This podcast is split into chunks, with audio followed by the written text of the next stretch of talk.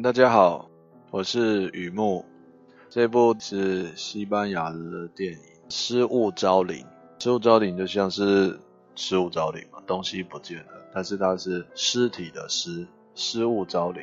呃，西班牙的片名是 El Cuerpo，我不会念，我只是尝试友善一点，就是因为它是西班牙片嘛，遗体、身体啦，Cuerpo，那身体、遗体的的意思吧，Body。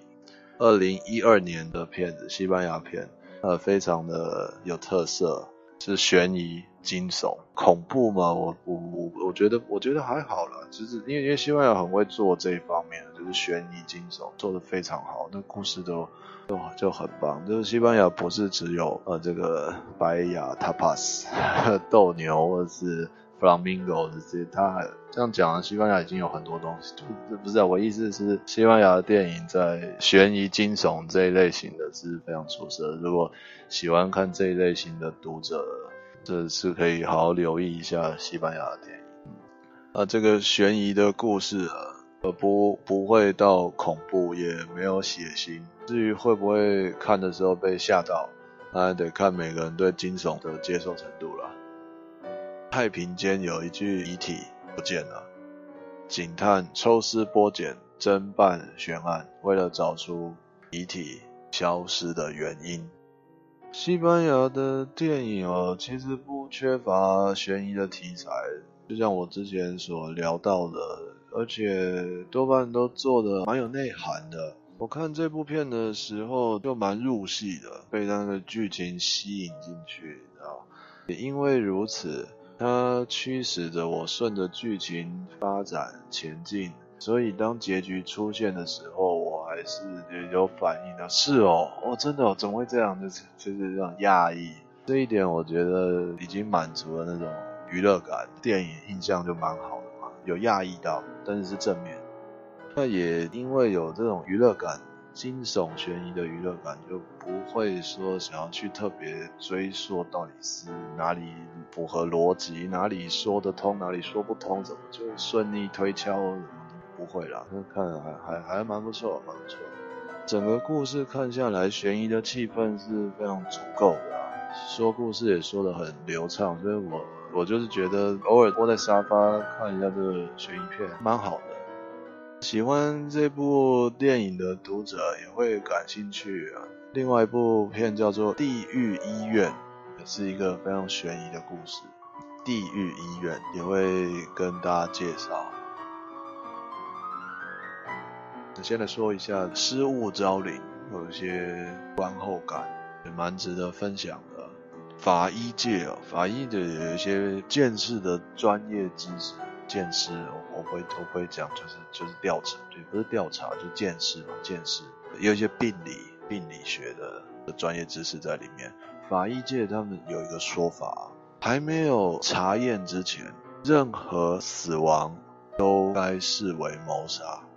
还没有对这个尸体进行，不管是解剖也好啊，反正就科学见识，还没有还没有检查之前，任何死亡都应该看作是谋杀。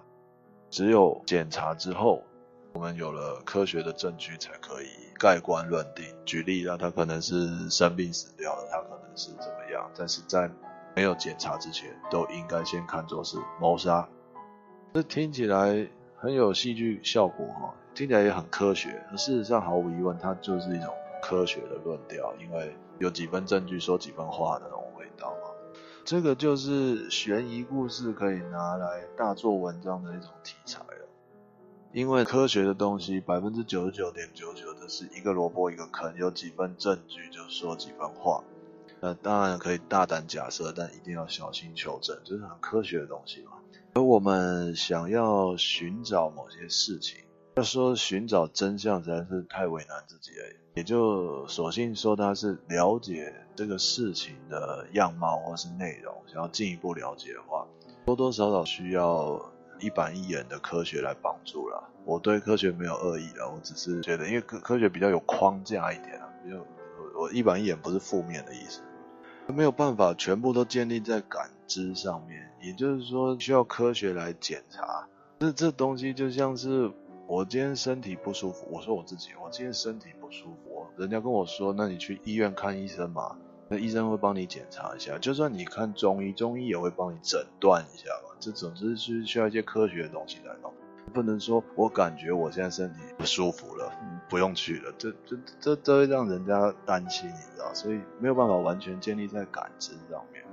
再举一个例子，这是我不知道，我就说说说看哦。在写这篇文章的时候，刚好台风台风来袭，疯狂宇宙就是肆虐完毕之后啊，台风当然就是 走得很潇洒，但是家里附近的街道什么，因为因为有一点淹水啊。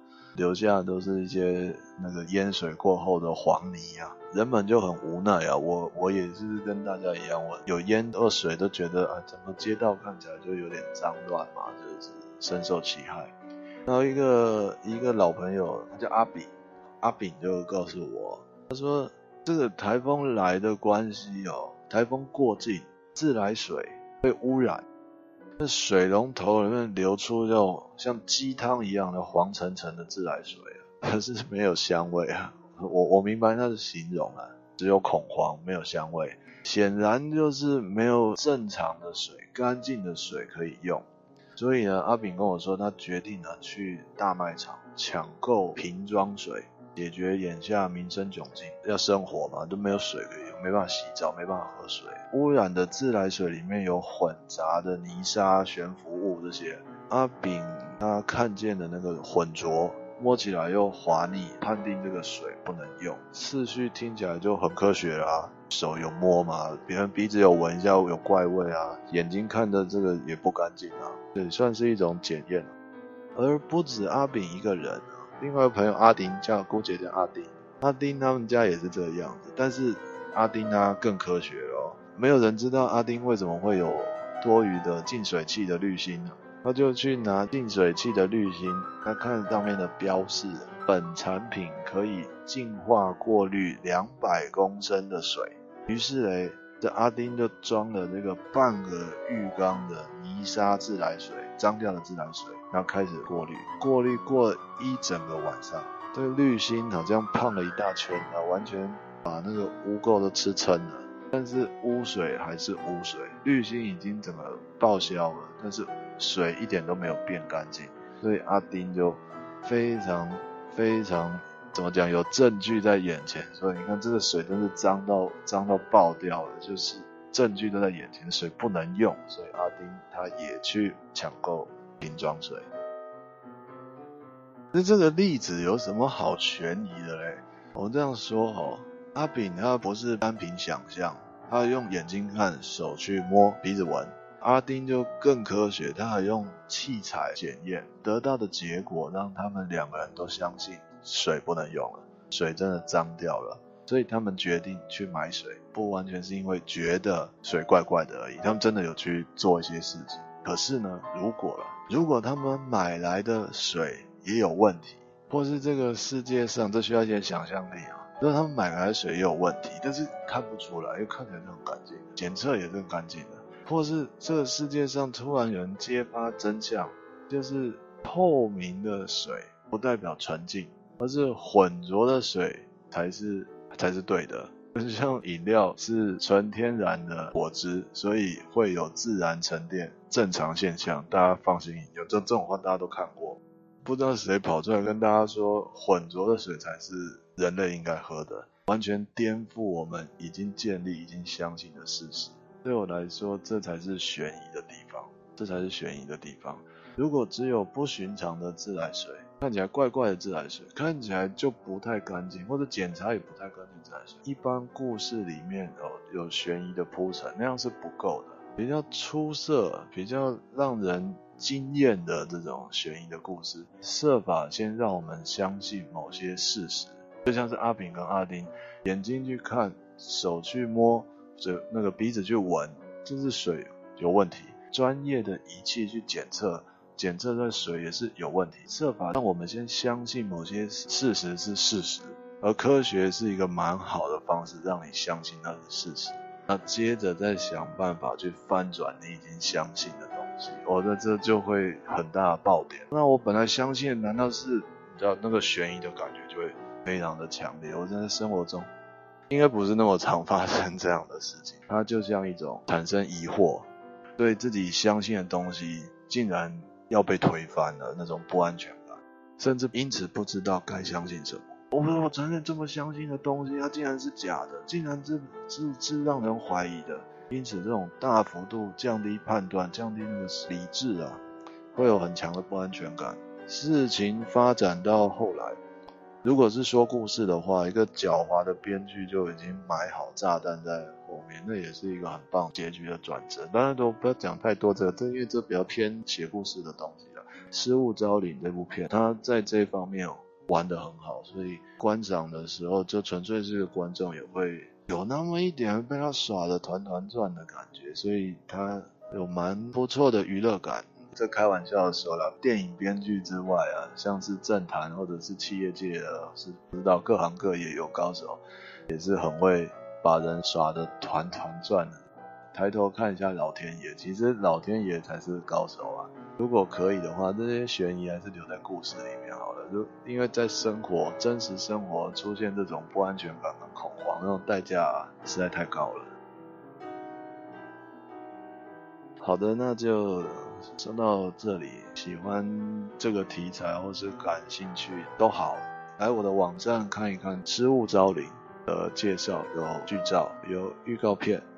有些读者以为我真的是放电影预告片，只是为了让版面比较丰富一点。其实是也也不是，因为那预告片的字幕都是我亲自翻译的。呃，我的翻译风格比较能够贴近这个故事它本身要讲，我不会加油添醋的去去增加很多，所以我翻译的电影预告片还，诶，还蛮值得看一看的。